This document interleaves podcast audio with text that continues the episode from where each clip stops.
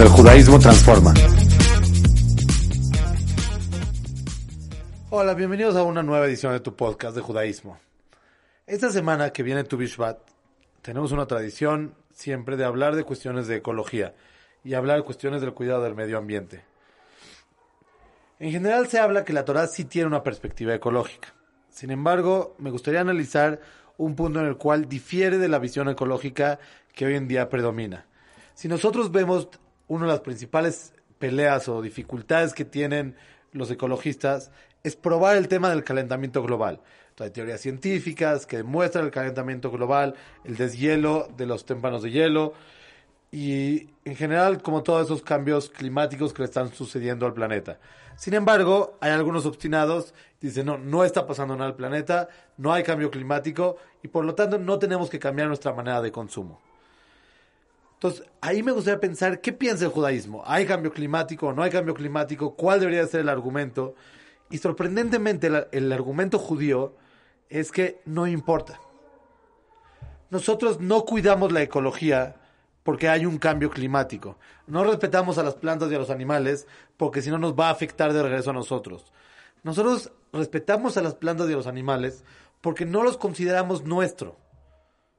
En la narrativa de la creación, el Midrash pregunta por qué el hombre fue creado al final de los seis días.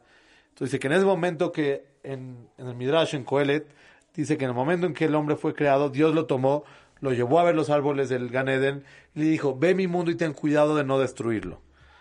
Este punto, lo que nos hace pensar, no es que él tiene que cuidar para no afectarse a sí mismo, sino tiene que respetar a los demás seres porque los demás seres tienen una vida propia, no son propiedad del ser humano.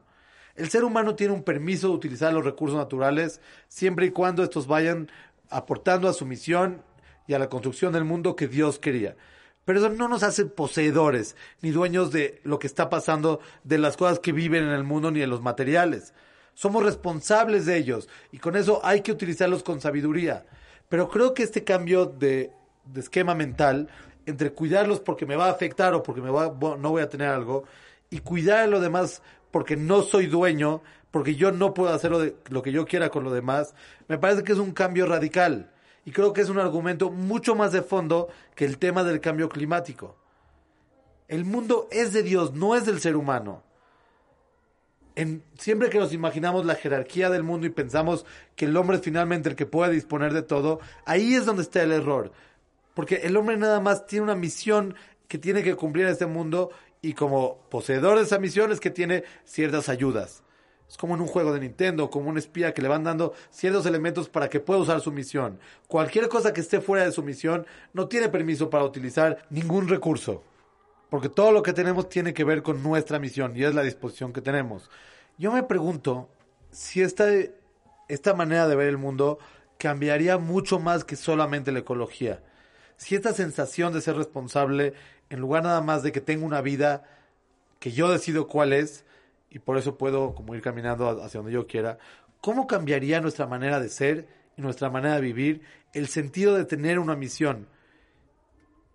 ¿Cómo tomaríamos diferentes decisiones? ¿Cómo nos sentiríamos diferente? ¿Qué estaríamos buscando?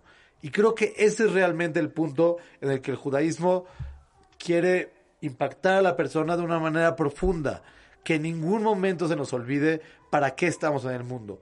Que en ningún momento se nos olvide que nosotros no somos los creadores del mundo, no somos los amos y señores, sino que somos agentes, agentes de cambio, agentes que tenemos que cambiar este mundo para un lugar mejor. El problema es que el mundo nos ilusiona y nos da a pensar que sí somos los dueños, porque nos vemos como seres muy capaces, como seres que podemos dominar todo. Sin embargo, para eso vienen las leyes ecológicas de la Torah, para que recordemos que es lo, que pasa en el mundo no es nuestro. Somos unos agentes y que nos, nos toca como eso es cumplir nuestra misión y respetar los recursos que tenemos para ella. Shabbat shalom a todos.